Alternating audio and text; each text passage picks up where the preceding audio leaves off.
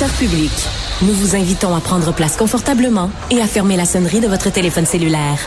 En cas d'incident, veuillez repérer les sorties de secours les plus près de vous. Bon divertissement. Un, deux, un, deux. OK, c'est bon, on peut y aller.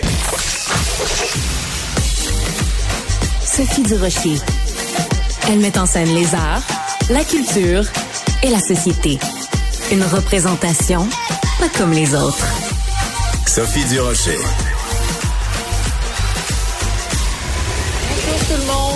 Bonjour tout le monde, j'espère que vous allez bien. Ou plutôt, je devrais commencer en disant bonjour, hi, parce que l'anecdote que je vais vous raconter à avoir, et oui, je sais, je suis un disque rayé, à avoir avec le fait de se faire servir en français ou pas à Montréal. Petite anecdote, je suis membre d'un gym, et oui, elle s'entraîne la dame. Ben oui, elle s'entraîne.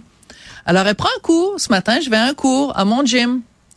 Ça fait un an et demi que je suis membre de ce gym-là et je suis tout le temps en train de me plaindre parce qu'il y a un prof qui est au Québec depuis neuf ans, qui sait toujours pas dire bonjour, au revoir, qui sait pas dire la main droite, la main gauche alors qu'elle est prof de yoga. Donc, ça fait un an et demi que je suis membre là. Ça fait un an et demi que je me plains constamment à la direction.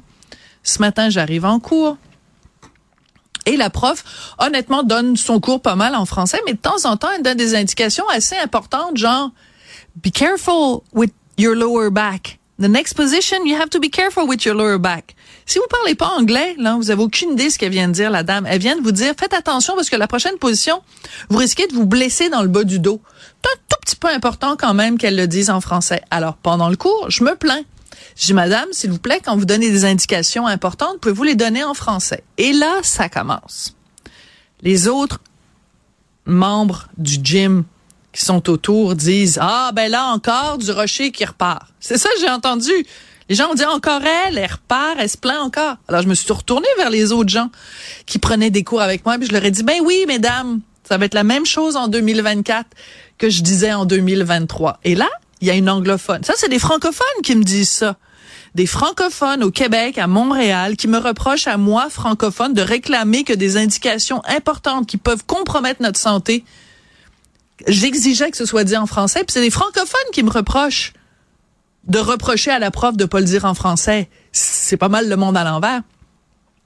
La raison pour laquelle je vous parle de ça aujourd'hui, c'est qu'il y avait une anglophone juste à côté de moi, ou peut-être une dame bilingue, qui s'est retournée vers moi puis qui me dit, listen, We're in Montreal.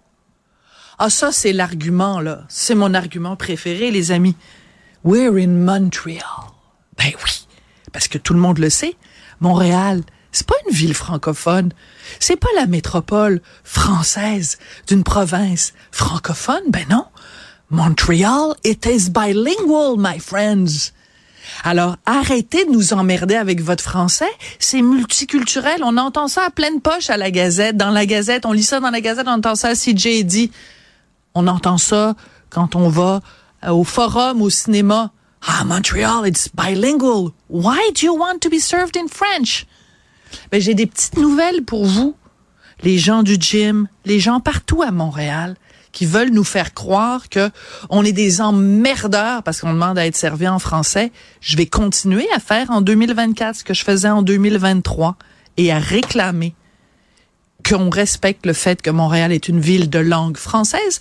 Je trouve que c'est le premier euh, la première chose qu'on mentionne dans la charte de la ville de Montréal. Montréal est une ville de langue française.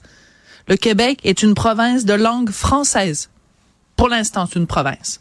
À un moment donné, ça va être autre chose. Et là, on va pouvoir faire respecter le français au Québec.